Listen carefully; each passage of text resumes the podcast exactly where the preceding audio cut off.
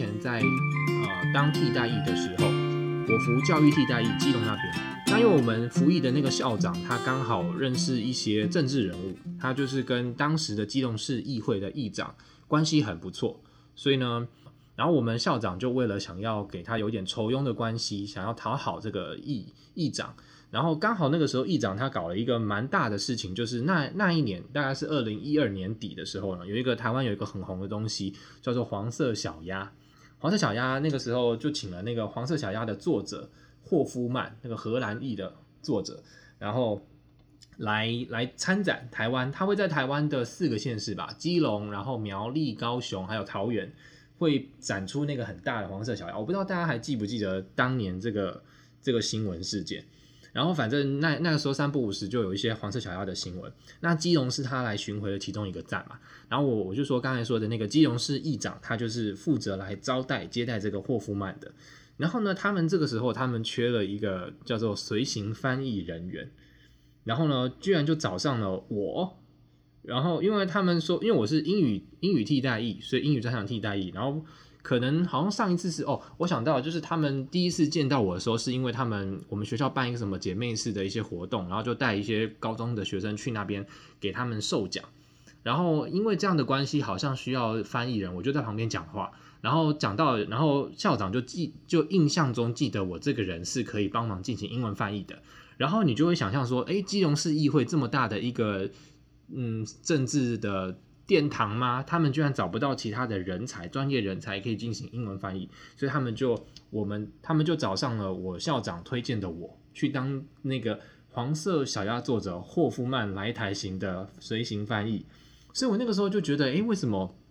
这么奇怪？但又觉得说，诶，很荣幸，就是说我凭什么一个小咖的人就可以来到这个这个来来到这种场合？然后我们等于说，那个霍夫曼他他那那一阵子当然就会是镁光灯的焦点，他去到哪，然后记者都会一直追他问他，然后就访问他采访他，我就会跟着他们那些幕僚，然后一起坐着保姆车，我就坐在霍夫曼旁边，当他的有点像是秘书，就是有点人家说是随扈，就是其他有两位是警察，他们就是随扈，然后我就跟着他们，还有就是议议长的秘书，我们就会。一起安排他行程，说我们要去宫庙参拜，然后我们要去跟市长、基隆市长同桌吃饭什么的。我就跟他跟在他们旁边，就一直一。然后我那个时候就觉得，哇，这个，嗯，马上就就是一个无名小卒，只是来服教育、服教育替代役，你就可以马上直接来到了这个一个城市的最高等级的，跟市长一起同桌吃饭的一个程度。然后我就觉得那个时候开了眼界，很特别，很有趣啦。那。所以我印象就很深刻，他是也让算是我出名，因为我就会上电视，就是说只要你看到霍夫曼在的场合，有关基隆的旁边就会有我，你就会看到他有一个随行翻译，那个人就是我这样。我倒是没有你这样子的经验，不过我有想到另外一个发生在我身上的故事，就是我最近上司算是跟动我几次嘛，然后一开始的上司后来换成了总裁，总裁后来换成总裁，总裁总裁跟总裁秘秘书应该这么说。然后后来就换成一个是那个生产总监，然后那时候，就跟我们说一件事情让我印象深刻，就是说我们应该好好把握之前跟总裁公总裁是我们上司的时候这个机会，因为他说总裁啊，一个公司里面有多少人可以跟总裁讲话，要天天面对总裁是件很困难的事情，你们这个机会如果好好把握的话，你们现在就已经升官发财，类似这种说法。然后这件事情我就觉得很不解，然后后来过了一段时间，我才领悟到他的意思就是。他的意思就是说，就是领导的最高层嘛，一般人是很难跟他进言，就像像古代皇上一样，这种太监为什么权威这么重？因为他可以随时在皇上面前说风凉话，可以稍微影响一下皇上的说法。所以我发现他那个说法的意味有点像这个感觉，就是你在总裁，成天天可以遇到总裁，就表示你有很多事情可以去稍微的影响总裁，虽然说你不一定会影响成功，但是你可以把你的一些想法跟总裁分享。他说这个。他应该是这个意思，就是说，这么好的一个时机，我当初没有好好把握。但有的时候就会觉得，很多时候你面对到的时候，就人还是人嘛。我不会，不知道是不是个人的关系，反正我不会因为他的职位而有所改变，所以可能在其他人眼里就觉得我很浪费这个机会。对，就是机机会来要把握住的这个这个故事。之前我在银行开户的时候，我我在台湾的银行开户的时候，那个银行行员就跟我呃在开户的时候就聊天嘛，聊一聊的时候，后来我们就我就对这个银行行员小姐印象蛮深刻的，然后但但开完户以后就不了了之嘛，就结束了。然后几个月后呢，我就接到这个银行小姐她打来的电话，她就说：“诶，她当初在帮我开户的时候，她忘记帮我把我的护照给做影印了，美国护照做影印，所以她就希望我就是能够帮忙去下班以后哦，她没有，她是说他们会派专员来找我，然后来来我的公司找我，帮我做这个护照的影印。我说哦，没关系啊，其实我不需要这么麻烦，我自己下班的时候带着护照过去。”一趟就顺路吧，我骑 U-Bike 过去很很很方便，就就这样子帮忙就可以。他说哦，没关系，他可以派人，然后反正就推脱之后，就最后还是决定说我自己下班以后去找他帮他影印就好了。然后因为他打电话来有求于我，就对他印象，我本来就对他印象蛮深刻的。然后他现在有求于我，我就觉得哎，我就觉得哎，这是一个机会，我可以借机看是不是能不能跟他 要个 Line 或者联系方式。我当初就是有这么美好的幻想。所以呢，我就一边骑脚踏车的时候，就一边心心情非常好，在那个演练，就说哦，待会我我就跟跟他弄好以后呢，我就一定要抓个时恰当的时机点，跟他讲说，哎，那我方便跟你要个 line 吗，或者什么之类。我就那个心里就演练了无数次，我就一边踩着脚踏车，一边兴奋的在想这件事情。然后，哎，我进到我进去那个银行的时候，五点多，他们好像快下班了，反正就特别为我开一个门去他的柜台，然后帮他就说，哦，那谢谢你来，谢谢你来，帮我。他准备了一瓶 手摇杯请我，然后就说哇，这个请你喝。然后因为我其实对手摇杯没有很感兴趣，本身是这样子没有错。然后加上我又觉得说，哎，这也不要没有，我就是不需要拿它嘛。然后就就就想说，就是说，嗯、没有没关系，不用不用。他说真的没关系，请你喝。然后我就说不用。然后我我就后来就抓了那个，刚好就说，哎，不然你可以方便跟你要个 line 嘛？他说哦，我不方便了。然后我就被打枪了。但其实我感觉到，我感觉到如果我。呃，我再稍微的积极一点，应该是有机会可以成功了。可是，也许就是因为我演练很多遍，但是他这个情节的走向跟我当初预想中好像还是有点差别，所以我就没有把握住这个机会。那我是我心里就觉得，哦，好懊悔，就是说。嗯，这个事情明明在我心中已经演练过了好，嗯，好几十分钟。就我一边踩脚踏车，一边在想这件事情啊，待会我要怎么样跟他讲这件事。然后当他真正发生的时候呢，我却没有好好把握住那一个瞬间。就是说，他愣在那边，我就说，哦，那我方便跟你要个 line。他说，哦，嗯，他就好像这样子，我就，哦，好好好，那那算了。我忘记我忘记具体的细节是怎么样，但是总之就是我事后回头，在这个情境之间，我觉得说，如果我再多好好的处理，多好好把握住的话。应该是可以成功的，因为它只不过就是一个要赖这么小的一件事，其实它并不是一个多么严重或是要紧的事，但是我就没有处理好，所以这个机会就错失掉就过了，所以我就觉得很懊悔。然后因为刚好那一天在结束这件事之后，我接着要去跟朋友吃火锅，就是跟我的那些同学去聚餐，所以我紧接着又又骑了 U-Bike，然后接着往我下一个 destination 去，我就骑。所以我心里就在想这件事，我就在反省这件事。我说啊，为什么机会来我都把握不住？我就那边踩着脚踏车，一边就在懊悔了。然后我就诶刚好到了嘛，然后我就把 U-Bike 停上去。我心里还在那边想着这件事啊，这为什么机会来都把握不住？那个时候我刚好在等红绿灯，然后等红绿灯要过这个马路去兄弟饭店那边去吃，我记得是麻辣麻辣烫。麻辣麻辣锅，然后我就我心里虽然正在默念这件事，我说为什么机会来我却把握不住？然后下一秒钟我眼睛一飘，跟我演对眼的人是曾国城，艺人曾国城，他跟我演对眼。我心里在上一秒钟的时候为什么机会来临来的时候我都把握不住？我就看着曾国城，然后曾国城也看着我，然后我 然后我我心里反射性的就一丢，我就说哎呦他看了我，然后我眼睛就飘开了。然后但是我眼睛飘开的时候，我感觉我余光感觉说曾国城他是一个。就是见过大风大浪的人，他是事情看过，他跟很多粉丝见过无数次，所以他并不会觉得有什么不好意思，所以他眼睛并没有抛开，他还是直直的，就是看着我的方向，等待着我眼神的交汇回去看他。然后我就，然后我后来又哦又不就是不好意思，就回去看他，然后就看到他就在等着我，他就跟我点个头，这样肯定的点个头，因为他可能就是常常被人家认出来嘛，所以他也觉得这没什么，就是说有人看到他，他就是嗯就跟你点个头，但是。我很明明显的感受到，就是说，为什么我刚刚上一秒才说当机会来，我都没有把握住，我下一秒看着曾国成，我却眼睛又飘开了，我就觉得怎么会这样子？为什么我不好好把握机会？对，所以呃，然后好，然后这个这个这个故事这这个这一趴我应该有跟大家讲过。那我现在接着要讲的这个这个下一趴呢，是大家没有听过的，这个也是衍生出来机会来临我没有把握住的，我后来给自己的下一个挑战。然后我那个时候就是刚好好像是前年吧，我就是拿到了 Facebook 的面试机会，所以我要去搭国内线的班机去去 J J Blue 要搭去旧金山去面试，面试那个 onsite interview。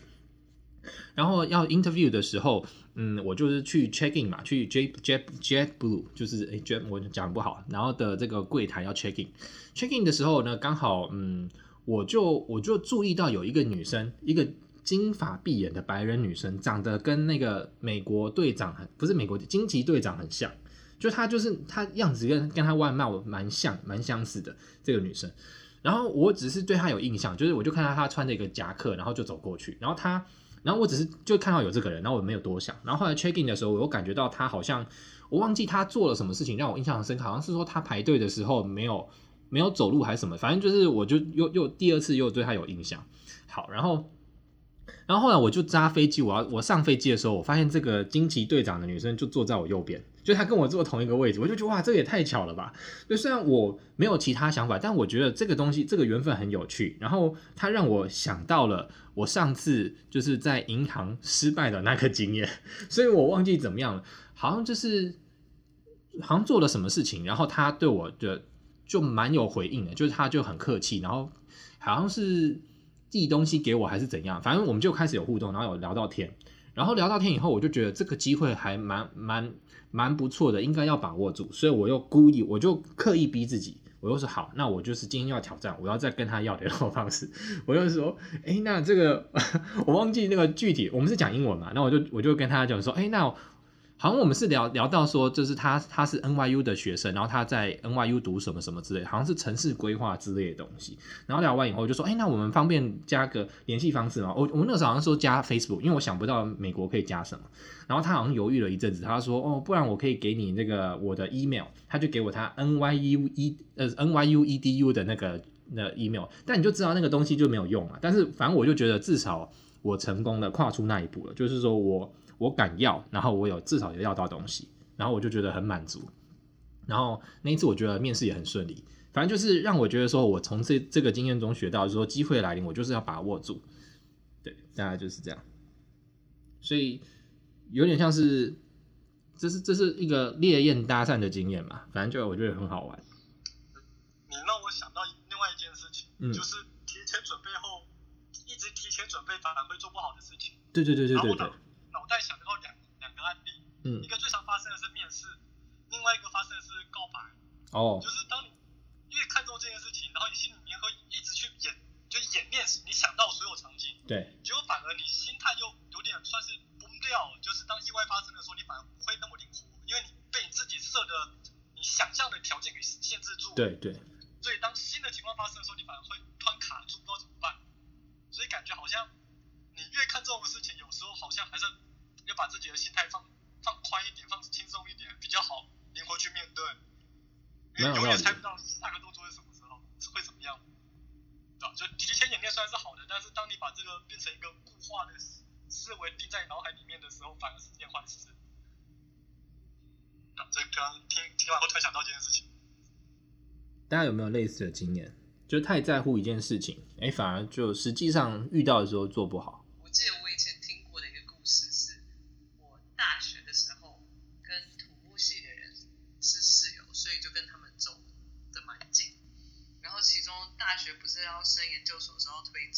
嗯，推甄除了要缴交你的成绩什么之类的，他还有面试这一关。然后他们就说，他们班上有一个女生在面试的时候太紧张了，紧张到就是面试官不管问什么问题，他都答不太出来。但是他其实力很强，他是书卷奖还是什么之类的。嗯。然后最后就面试官看不下去，就说：“好吧，我我真的很想让你过，但是你真的要给我一些什么东西。”所以他就是，他就问他一个最基本的，好像什么，那你可以把类似白努力公式什么之类的写出来吗？结果他也写错了。但是我觉得很好的是，至少面试官就知道说，OK，你可能只是太紧张，表现不好，所以最后他还是有推真上了。所以是一个 happy ending。所以可见，我觉得反应这种东西啊，我临场的，嗯，怎么讲，能力其实也是要训练的。就算你有你空有实力，但是你没有办法好好的表达自己，或是嗯，在临危不乱的情况下，把自己的应有的表现给表现出来，好像这个东西确实会有影响。天亮要不要上来分享一下？刚好天亮也要准备，记得好像是明天吧。刚刚那个，诶、欸，婉婉 婉婉提醒我，我才想到，虽然没有成名成名的十五分钟，但有接近名人的时候。哦。就是在纽约，我不知道大家知不知道，就是有很多一些脱口秀，那脱口秀他们会需要一些现场的观众。就是他会开放现场观众可以去看，然后你可能他会鼓励你在现场参与的时候笑，他会真的把你的声音收录进去，这样。然后我跟婉婉就有一次就去看了那个 Trevor Noah 的脱口秀，虽然 虽然知道不可能，我们还是坐在最远，因为我们是最后一个进去之类，坐在最远最天边的那个角落，但我还是觉得 Noah 他有看我。往我这个地方方向看，自己在那边耍花痴，但是就觉得哇塞，跟他们好近的感觉，还蛮酷的。而且他们的临场反应真的很快，至少 Trevor Noah 他有一个，就是在哎正式录的时候，就是他会讲自己的段子或是来宾，都是那都是事先准备好的，但是在段子跟段子中间可能有一两分钟是比较随性的，那他会本人跟观场观众互动，然后那个真的是完全他临场反应，然后那一段算是我自己很喜欢，大家也可以上 YouTube 去查。他是有点像是伯恩夜夜秀那一种形式的脱口秀吗？还是什么？对。哦。哦，然后我自己本身。最接近成名的十五分钟，是因为我我自己蛮高的，你知道，大家都会那种早餐店阿姨啊，就说，哎，这么高，怎么不去当个当个模特啊，什么之类的。从小到大讲到最后，就觉得，哎，我好像可以去当个模特。所以在在我记得是二十二岁还是什么那一年，就是每年好像凯沃都有模特儿选拔。然后在最后二十二岁，就是他有一个标准的，例如像说你可能要十三岁以上，二十二岁以下。我在最后的那一年就说好，我去报名去参加一下那个模特儿的选拔好了。那那是当年我还是身材很窈窕可以参加的那个年代。结果就真的报名，然后也真的就去了，就是海选到现场。我只能说，真的是我从来不知道台湾有那么多又高又瘦的美眉，超多，就满山满谷。然后因为是选秀，所以就是你知道要穿比较短的裤子，比较贴身的衣服，还有规定好像要穿无袖的衣服跟短裤，超真的是超多。然后我站在里面，整个就是，哇，我来这个，我是谁，我在哪的感觉。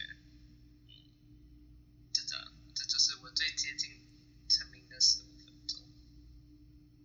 然后事实证明，早餐店阿姨可能只是，就是社会早餐店阿姨会讲美女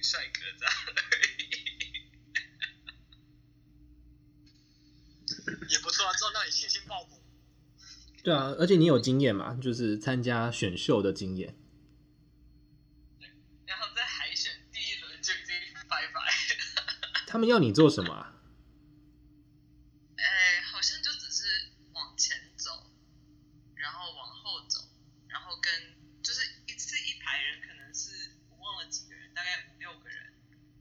就是走到前面去走台步嘛，走前面，然后走到后面，评审在前面，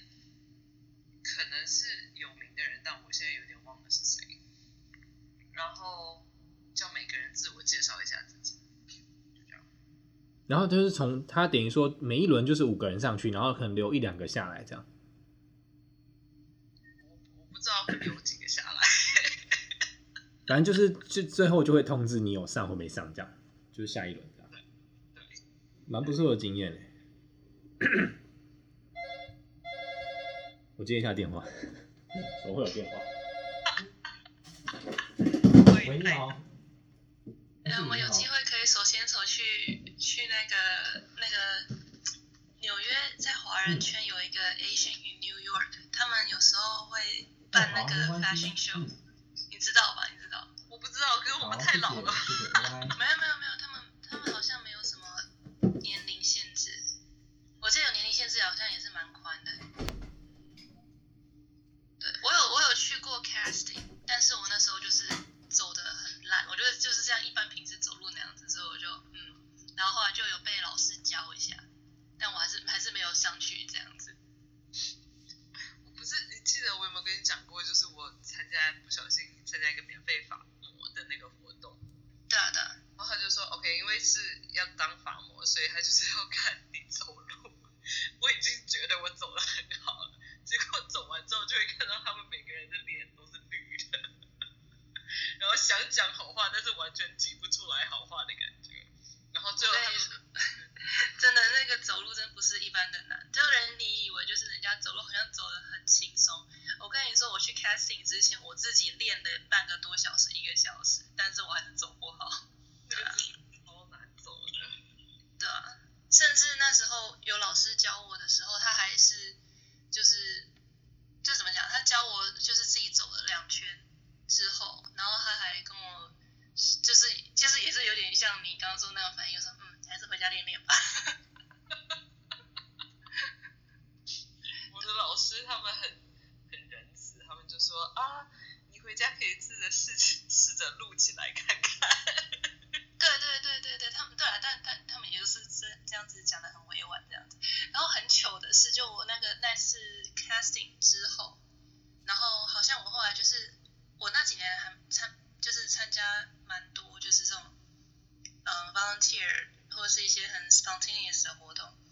然后我在一次好像同乡会办的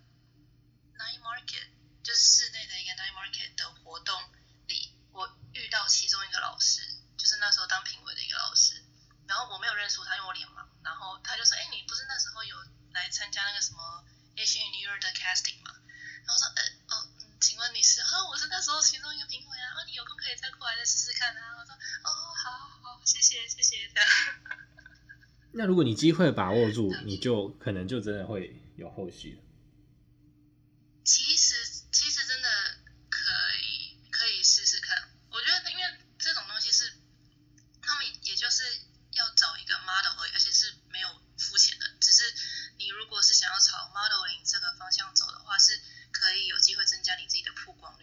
嗯，对，但我后来有就是每一每一季每一年都有收到他们的就是 casting 的 email，就他们就说群发嘛。那每一次都是我有工作，所以就没有再去，不然是确实是可以再试试看。对，我常常觉得人生很多的东西都是选择，哎，嗯，就是很多很多呃人生的转捩点跟岔路或机缘，都是因因为你一念之间的选择的差别而有所差别，比如说，可能我看到曾国成的瞬间，好像也没什么差，对，但是也许就是我稍微一个不一样的反应，或是我做的不一样的事情，可能我的人生就会有不一样的出入。我常常会觉得这个是很有趣的，所以有时候我们会做一件事情，会很懊悔，说啊，我刚刚为什么没有表现得更好？其实就是差在那一瞬间。如果那一瞬间有什么不一样的心态，或是我心态更稳一点，我可能就可以做出更好的回答，然后可能就会引导到我，嗯，有更不一样的。结果吧，是啊是啊，人生就是一直走在岔路中。对，这就是好玩的地方。所以我才会觉得说，应该要训练自己的反应跟嗯，怎么讲，临临危不乱的这个能力吧。心嗯，可能抗压，就是在那一瞬间，这个不要因为紧张而做错或者说错一个话，可能做对啊。所以人家不是有一句话说什么？机会是留给准备好的人。对，随时都。所以我非常感谢那个那个银行小姐，因为她真的让我至少我学到一个非常深刻的体悟，就是我下次要把握住哦。还有曾国成的关系，对。今天会想到这个主题，主要是因为刚才我们那个 Zack 说他那个昨天去参加 YouTube 的。欸，说到 YouTube，我是很久很久之前，你们记得那个那次叫什么？是太阳花学运吗？嗯嗯嗯。对，那时候呃，那时候我人已经在美国，然后美国那时候也有呃用一个小游行，应该是太阳花没错。对，然后就是有那时候有一个频道讨论度比较高，叫什么“老外看中国”。嗯。对，然后你们你们知道吗？你们知道这节目吗？然后他那个主持人叫那个郝一博嘛？对，郝一博，对。对对对，然后那郝一博他就是老外脸，然后中文说的很好。然后他那时候他他是在纽约的，所以他那时候有到那个活动的现场去，好像准备要做采访，因为我有看到他。对，但是我就是没有上，就是没有上去跟他，就是哎，我认识你什么之类的，没有，就是我看过你节目没有，但是我有看到旁边有其他的台湾人就说，哎，你是郝一博吗？哎，我有在看你的节目，就做的很好，什么之类的。对，觉得还蛮有趣，在纽约好像就是可以有很多这种机会，遇到就是有些知名度的人。我有遇到过屈中恒。在纽约吗？对，在发现，我就觉得，现在在遇到，现在在，然后我就跟他照了一张相。有吗？有吗？有。那其实你遇到过的名人应该更多吧？还有那个什么林书豪啊。林书豪是我主动去追。不是不是，哎，你不是说他有去你的那个教教会里面？他去有那个吗？所以是海上，我距离他非常的遥远。哦，好，我有我有我有想办法，就是跟那个像教会的，哎，我有认识一个小朋友，大概青少年十五十五六岁，然后他们那天是当志工干嘛的，我就说可不可以帮我搞到搞到后台去？可是你这个起心动念是很好啦，至少你有 try，你就不会觉得很遗憾。如果你没有完全没有 try，那你事后再回想说啊，我当初应该跟这个青少年去讲的话，你可能就会很懊悔。可是像你刚刚讲屈中恒的例子，就让我会，我开始也在想说，诶，因为以前我的个性，在某些时候我可能会很积极，但某些时候我又会觉得好像。应该要稍微收敛一点，像屈中恒的话，我可能我就会在想说，哎，屈中恒这种等级，这样讲是好的。然后不是啊，就是说有些时候你看到一些名人，但是你到底要怎么样衡量拿捏，说你要不要去 bother 他，要不要去打扰他，然后显显得自己很迷妹，这个好像就是一个很拿捏的准则。那也许假设，嗯，例如说对我来讲，可能屈中恒如果在纽约碰到，可能真的就会比较稀有；但如果是在台北市，可能就不稀罕。所以，同样的屈中恒，可能我在台北市看到他，我可能就会就是看看什么，甚至什么都不会写。但是如果在纽约看到，可能他就会变成我的网志梗，我就一定要积极的跟他要到那个那个合照。对，好像是哎、因为我好像看到屈中中恒的时候是一个人他在大街上晃的感觉，所以我就会 很兴奋去。可是我好像有另外一次是在酒吧里面遇到一个。不知道大家知不知道这个人，就是他，他是一个印度人，但是他有在那个美剧《How I Met Your Mother》里面出现过，反正不是一个特别红的人，但是是知道的人。然后我有看到他，然后那时候心里也是呈现啊，名人，我想要跟他照相，但是当下就觉得，一方面是觉得他他在跟朋友就是在一起。聊天干嘛的？周四周围所有人就是一个很普通的酒吧，然后四周的人也都是很完全没有就是什么反应的感觉，所以我就觉得我是不是 乡巴佬的，没有就是乡巴佬想要去跟他照相。另外一方面是又觉得去了会不会感觉打扰到我，所以那次。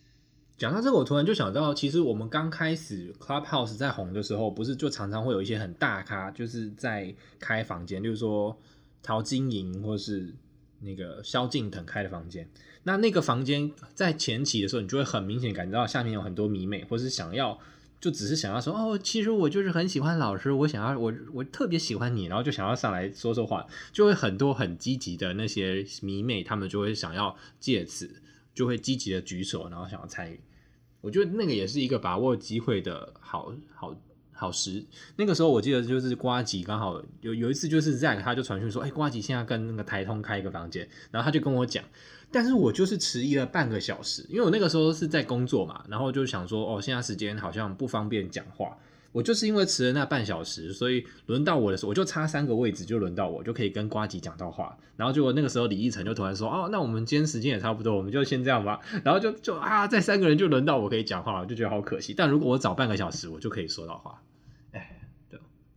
那也是一个遗憾。但其实我觉得我还蛮佩服面面，像他说他不会因为因为例如像说这个人的头衔是 CEO，所以就对他差别。嗯，这个是我觉得我想要达到的境界，哦、就是把所有人一视同仁。不不不不，我会这样有个前提，是因为我知道我那个总裁绝对不会跟我加薪的，所以我已经放弃了，无所谓。如果跟他说几句好话，马上跟我加薪，嗯，情况肯定不一样了，这还是利益考量。这算这个投资报酬率。当我跟他哈拉一个小时，我年薪可以多个一万，哦，没没问题的。当我哈拉跟他哈拉五年，恐怕年薪才多一万，那算了吧，是这个概念。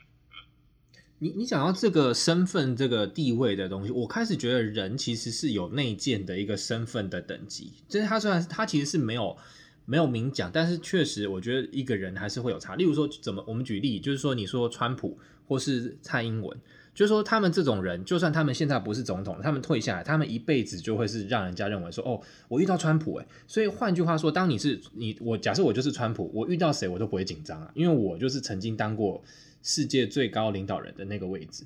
所以当我是川普，就算我现在已经不是美国总统了，可是我走到路上，人家都会说啊，我遇到川普。那川普遇到林书豪，绝对不是，绝对不是川普要紧张，而是林书豪要紧张。所以我觉得每一个人都有他可能内建的那个那个什么讲位阶等级，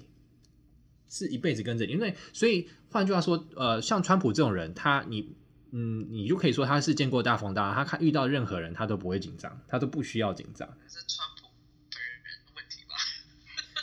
嗯，应该应该还没，你可以说是他本人，但是他奥巴马也是啊。反正就是你当过美国总统然后退休的人，你好像就会就会遇到谁你都不需要觉得紧张了。见过大方大，对啊。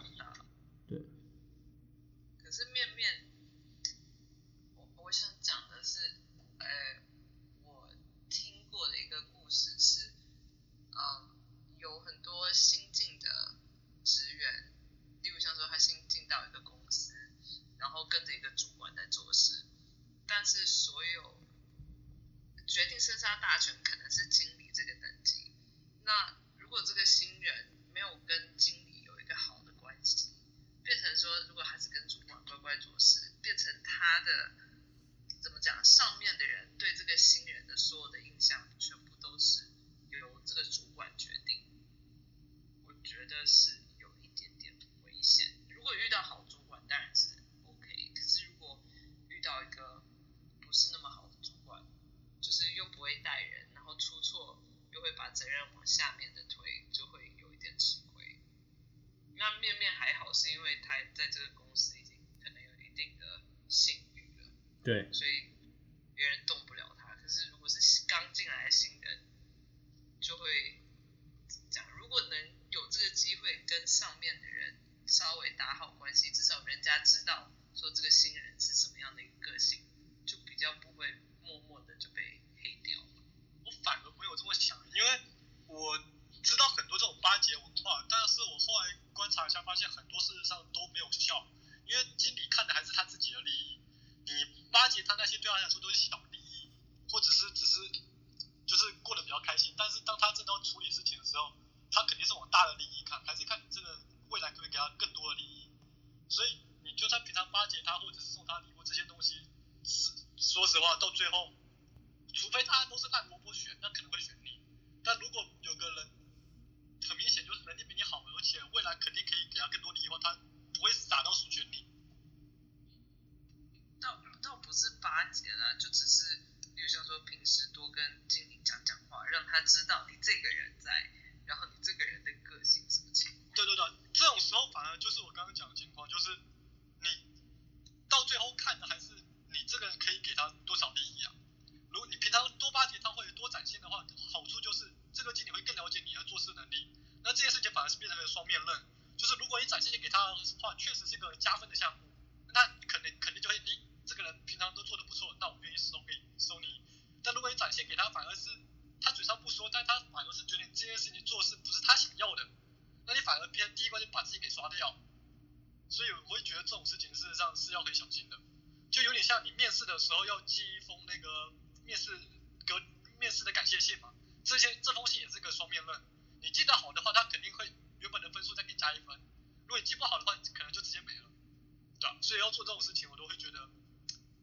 要想多一点再做，就很多东西没有，就是你想说，哎，我做你会加分，它事实上不是这个情况。好难哦，我有讲过，我们之前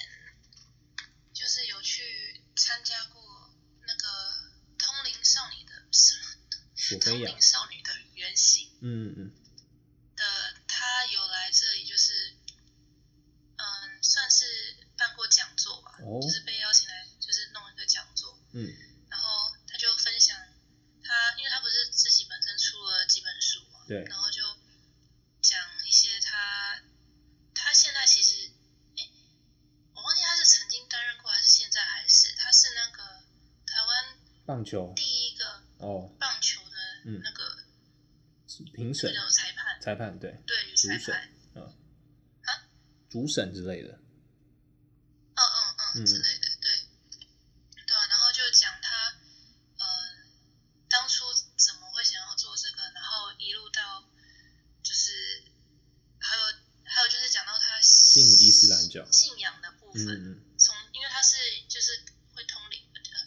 他看得到，就是有阴阳也看得到嘛，然后他他从他的信仰。最后变成回教这样子，我觉得挺有趣的。因为他说他看得到，然后他发现那些那些回教的理论跟他可以接触到是最吻合的，对不对？我记得他是这么说。嗯嗯嗯，对啊，就我觉得还蛮有趣的，因为我会觉得说，就是好啊，每个可能每个宗教里面都有所谓的鬼魂嘛，我以为就是看到鬼魂这种事情是属于就是比较佛教道教的东西。嗯。然后那时候也是那一次讲座，我也是讲完，就是听完之后很想要去跟他什么拍个照什么之类的，然后也没有找到。那时候跟我去的朋友还是推我上去，哎，那时候好像跟就是跟 Vicky 去的。那索菲亚她有说他为什么想要当那个棒球的？就他为什么突然会想要去做棒球？忘记他说为什么了。他主要好像就是分享了那时候他想要做这个的时候有很多阻拦。就是甚至他上球场碰球的时候都会被嫌弃，碰那个棒球，他要去地上捡棒球都会被嫌弃这样子。但我忘记他当初是为什么一开始要做这个。我昨天那一次听他用演讲完，嗯、我觉得索菲亚是一个很厉害的人嘛。怎么说？就觉得说，就是在通常啦，你如果在一个就是备受阻挠的一个环境下，然后坚持想要做一件事情，你我觉得你内心要很强大，尤其就是在比较早期的年代的话，那时候思想还比较封闭的时候，要踏出那一步，我觉得很厉害。但我觉得这可能也跟他从从小就看得到鬼这件事有关，就是他鬼都见见怪不怪了。然后他不是很常强调一件事，他说人比鬼还要可怕，所以他见过这么多大风大浪，所以他会觉得说，嗯。可能他的人生观一定有很大的影响，跟我们是有很大区别的，